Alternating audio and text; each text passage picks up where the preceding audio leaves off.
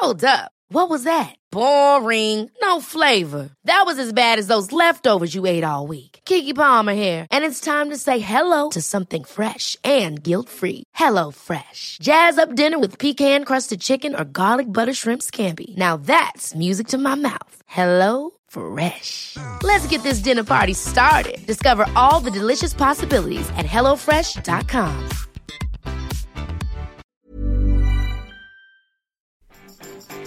Vous vous sentez esclave de l'obligation d'écrire toujours de nouveaux articles sur votre blog Bonjour, bonjour, bonjour, bonjour, c'est Bertrand, votre coach web. Bienvenue dans ce nouvel épisode du podcast, épisode 361. Et oui, créer toujours de nouveaux contenus, c'est un sentiment que peuvent ressentir d'anciens blogueurs, hein, des créateurs qui sont installés depuis pas mal de temps. Vous pouvez avoir le sentiment que vous avez fait un petit peu le tour des sujets ou ce qu'il faut sans cesse chercher à écrire le meilleur article sur un sujet et que ça ne s'arrête jamais. Et aujourd'hui, cet épisode s'adresse vraiment, vraiment à vous hein, qui avez ce sentiment-là ou en tout cas à tous ceux qui ont un blog avec un contenu qui commence à être important. Mais euh, vous euh, pouvez aussi penser à ces questions-là quand vous lancez. Hein. Vraiment, euh, ce sont des questions qui sont fondamentales, mais auxquelles on ne pense pas vraiment au début. Et puis, bah, au début, on n'a pas, on n'a pas grand-chose à, organiser dans ce sens-là.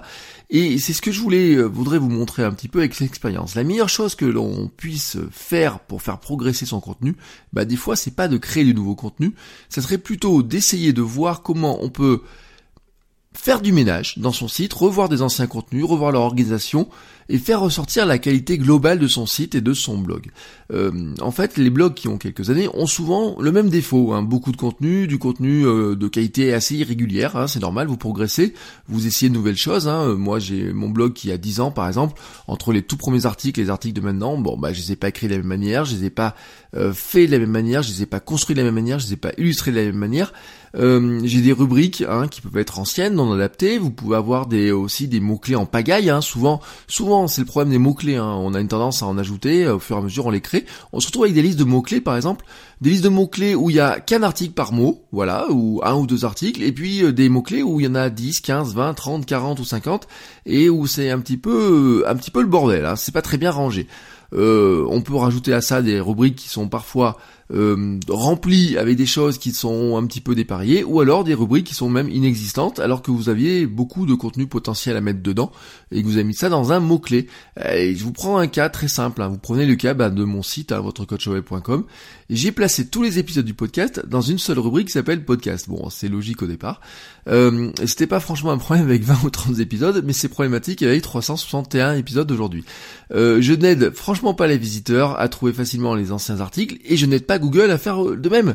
Euh, et encore, je pense que Google est capable de parcourir la liste des épisodes ou les 36 pages de blog pour aller voir s'il y a de nouveaux articles qui sont placés dedans.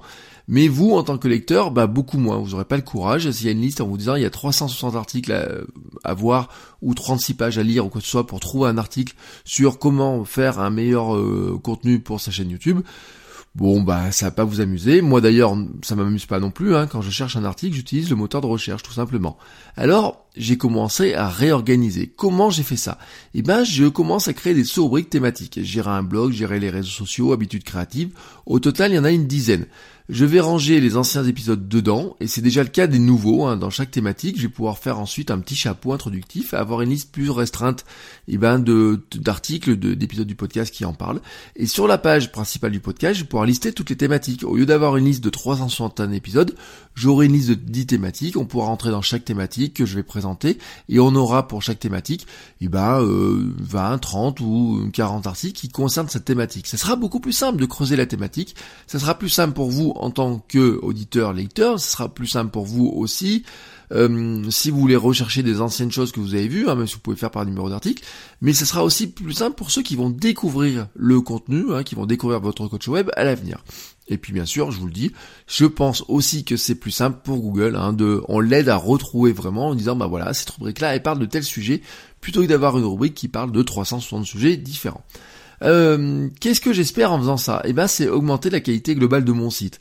Surtout, désormais, la qualité est un critère important pour Google. Hein. Google s'attache peut-être moins à la quantité, alors à une époque, on pouvait faire de la quantité tant qu'on voulait. Euh, Google prenait, prenait, prenait. Peut-être maintenant, il regarde moins la quantité, mais il regarde beaucoup plus la qualité globale, l'expérience utilisateur. Ça fait partie des derniers critères qu'il prend vraiment en compte.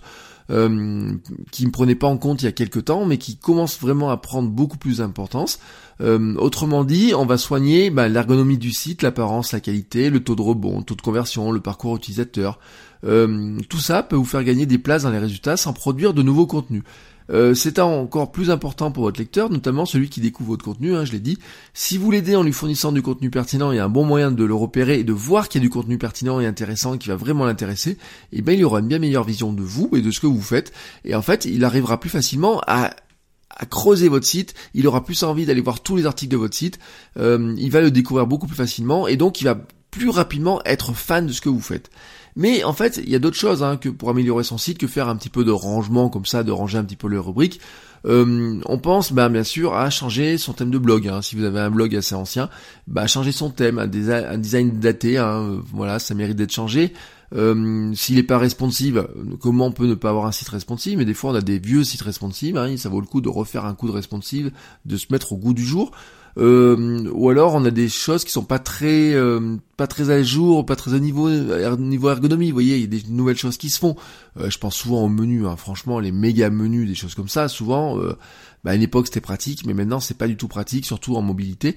Donc tout ça, on peut le revoir. Revoir la navigation au sens large dans tous les cas.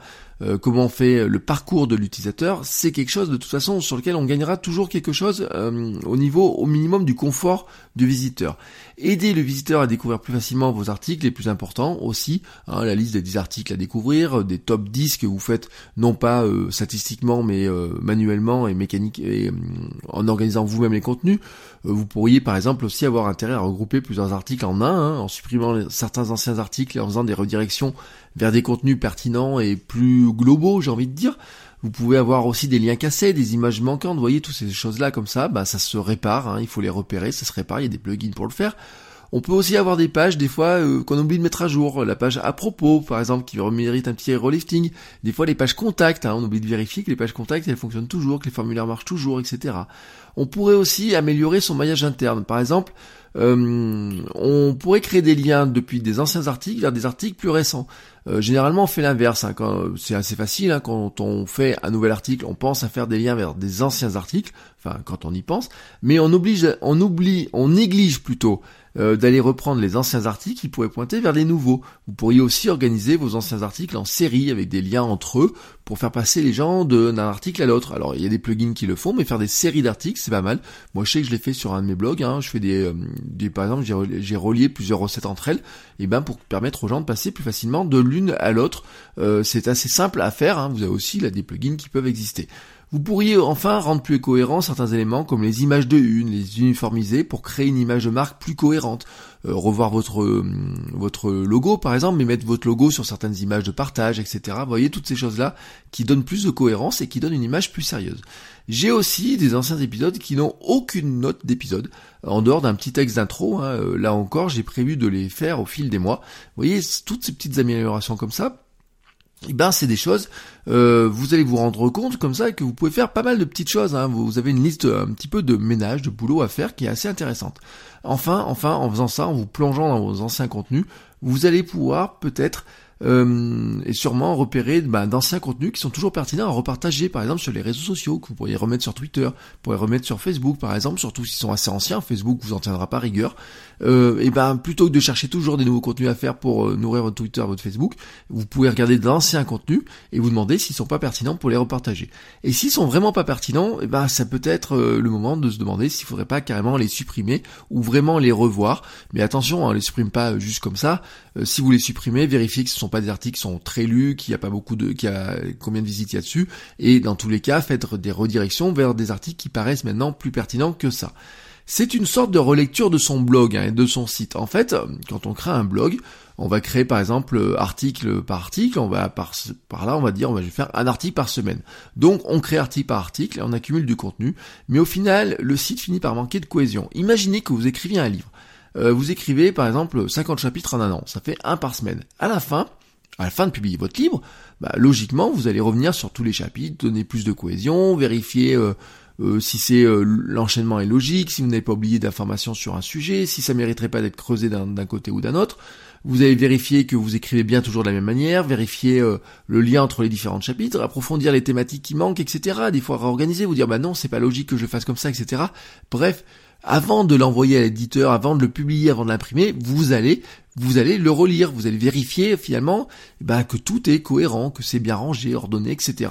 Et ben pourquoi ne pas le faire sur votre blog? Voilà, votre blog, vous allez accumuler du contenu dessus, et ben vous pourriez faire ce rangement-là et considérer que vous en faites une version plus euh, plus éditable, plus présentable, plus belle, etc. et mieux organisée.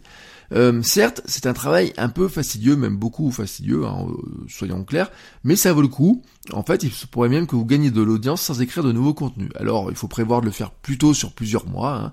Si vous avez beaucoup de contenu, vous pouvez même vous dire, bah, c'est un travail finalement continu que je vais faire sur euh, les les 10, 12, 13, 15, 15 24 mois qui viennent peut-être. Hein, voilà, hein, quand on a un contenu qui a 10 ans, eh ben ça vaut le coup de se dire bah je vais replonger au fur et à mesure. Mais si vous mettez là-dedans eh ben vous risquez d'y passer beaucoup de temps. Donc c'est bien de, je sais pas, de, de, de, trouver un moyen pour euh, faire ça dans le temps. Moi, je, par exemple, me suis donné une dizaine d'articles par semaine à reclasser.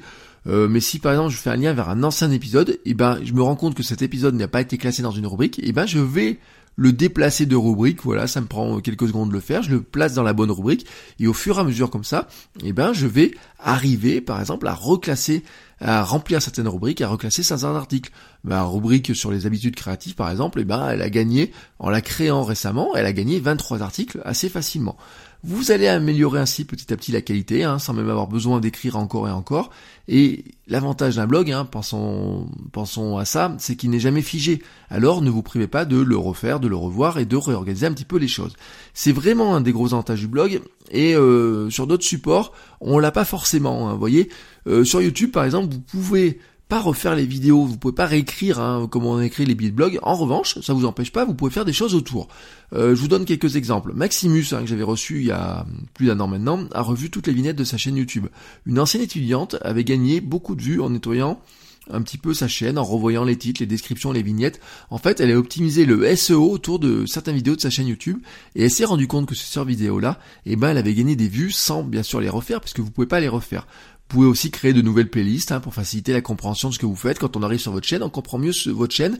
Bah oui, si vous avez fait une vidéo par semaine, au bout d'un moment, votre chaîne, eh ben, il y a plein de vidéos dans tous les sens, c'est bien de les organiser.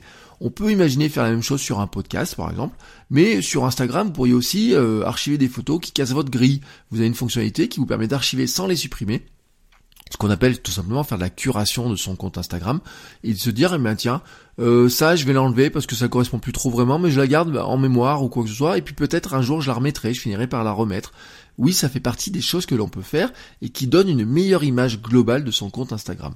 Vous pouvez ainsi améliorer votre image et l'expérience de vos lecteurs de vos fans de vos visiteurs bah, sans produire de nouveaux contenus. Euh, rassurez-vous, hein, c'est pas parce que je vous ai parlé de ça aujourd'hui que je vais m'arrêter moi de produire du contenu. Alors on se retrouve demain pour un nouvel épisode. Ciao ciao les créateurs